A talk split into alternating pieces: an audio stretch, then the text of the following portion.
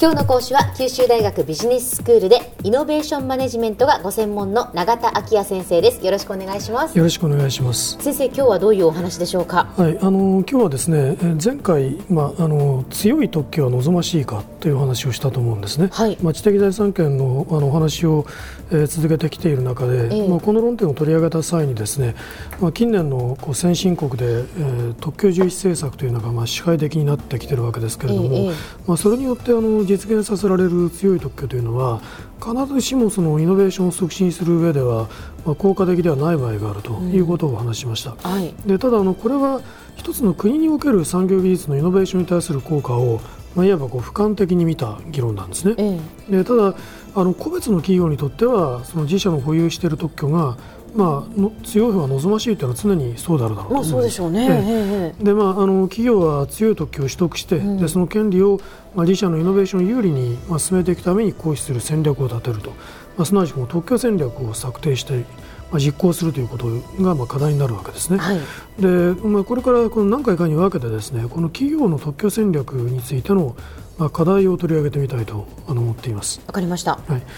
でまずあの今日その話の第1回目になりますので、はい。まあ、その特許戦略の目的というのは何なのかということに触れておきたいと思うんですけれども、はい。例えば私あの個別企業にとって強い特許を保有することは、まあ、常に望ましいという言い方をしたんですけれども、ええ。ただこれにはちょっとあの重要な中央2つばかりつけておく必要があると思ってるんですね。ほうほであのその一つはですね、まあ、どんな技術に関する特許でも強い特許ならともかく取得しておいた方がいいっていうわけではないんだと、まあ、いうことです。であのそれは言うまでもないことだと思われるかもしれませんけれど、ええ。その自社の事業にまあ密接に関連する技術に関する特許でなければ戦略的に意味がないわけうですね。はいはい。でまあ、特許を取得するう方法にはですね、ええ。その企業が自ら研究開発を行って、うん。でその新技術を創出した上で特許出願を行うという方法ともう一つは外部から特許を獲得する方法もあるわけです、まあ、例えばその他社とか大学が保有している特許をこう譲渡アサイメントしてもらったりですね、あるいはまたその特許を保有している他社を買収するという方法もあるわけです。でまあ、このうちですね、まあ、自ら創出した技術によって、まあ、特許を取得するという方法をもし取るのであれば、うん。まあ、あのどのような技術について研究開発を行うのかこういうことに関する意思決定がまあ重要な課題になるわけですね。ええ。ですからあのこの場合特許戦略というのは研究開発戦略とまあ不可分な関係を持っているんだということですね。はいそれが一つ重要なポイントだと思っています。え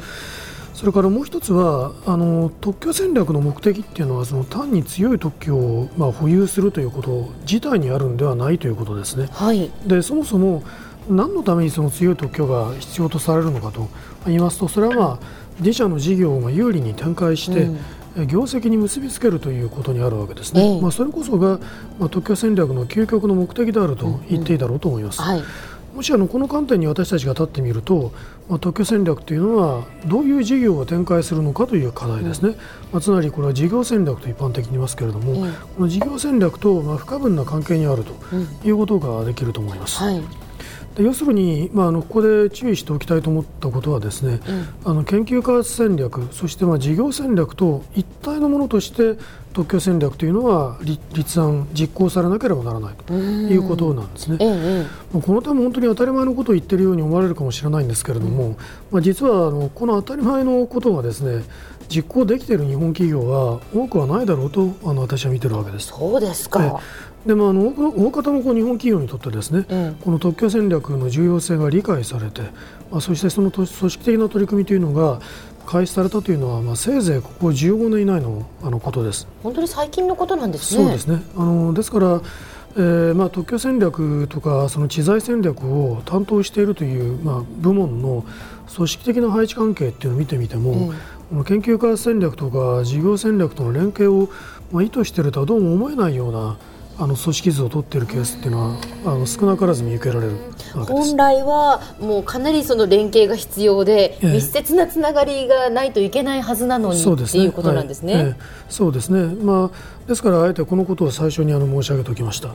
い、であのこれに関連してですね私もかれこれ10年前に発表した論文ですけれども、えー、まあ、その中で、まあ、日本企業の対象に、まあ、質問票調査を実施したデータを使いまして、はい、あのある分析を行っています、うん、でその結果のいさつかは明らかになったと思っているポイントの一つはですね、はい。その知財部門の活動がイノベーションに寄与するっていうのは、うん、その単に特許を取得するとかあるいはその健康士を行うっていうことそのものではなくて、うん、研究開発とか生産あるいはまあマーケティングといったいろいろな企業内の他部門と密接に連携して、うん、まあ、イノベーションプロセス全体の中でいわばこう有機的に知財部門が働く場合に初めてイノベーションに寄与することができるんだということだったんですね。はい。でその後、ですねあの2007年だと思いますけれどあの特許庁の方から、まあ、戦略的な知的財産管理に向けてというあの冊子が、まあ、刊行されています、はい、でまあ、これはあの知的財産戦略のこれからの課題にしている日本企業に向けて、まあ、戦略のガイドラインをまあ、示したものなんですね、うん、まあ、こういうまあガイドラインがそもそも2007年に特許庁から刊行されるということ自体が、まあ、日本企業にとってあの特許戦略というのがそう一般的なものではなかったということを象徴的に表しているだろうと思います。でまあ、あの私自身、この策定にあたった調査研究委員会に委員として参加しているんですけれども、まあ、そのガイドラインの中でですね事業戦略、研究開発戦略と、そしてまあ知的財産、うんですね、知的財産戦略の間にあるべき関係というのを三位一体という言葉で表現して、はい、でまあ、その関係を深めるための課題というのがまあ示されています。うん、でもこの冊子はですねあの豊富な事例紹介をあの含んでますので、まあ、今読んでもあの少し前のものではありますけれど、はい、あの興味深い内容になってますから、まあ、特許戦略とかあるいは知財戦略をまあ構想する立場にある方に、まあ、ぜひ参照してほしいと思っています。わ、かりました。特許庁が2007年に出している戦略的な知的財産管理に向けて、ええ、これですね。そうですね。ぜひ参考にしてください。えー、では先生今日のまとめをお願いいたします。はい、えーと、まとめとしてはですね、あの特許戦略は事業戦略、そして研究開発戦略と一体のものとして立案実行されることが寛容であるということを申し上げておきたいと思います。はい。今日の講師は九州大学ビジネススクールでイノベーションマネジメントがご専門の永田昭也先生でした。どうもありがとうございました。ありがとうございました。さてビビックモーニングビジネススクールはブログからポッドキャストでもお聞きいただけます。ビビックモーニングビジネススクールで検索してください。お相手は小浜もとこでした。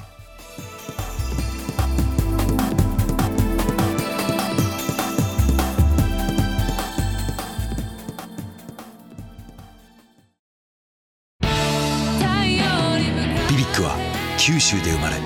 九州の人たちに光を届けています。九州のお客様が光り輝くように。それが QTnet の変わらない思いです。キラキラつながる QTnet。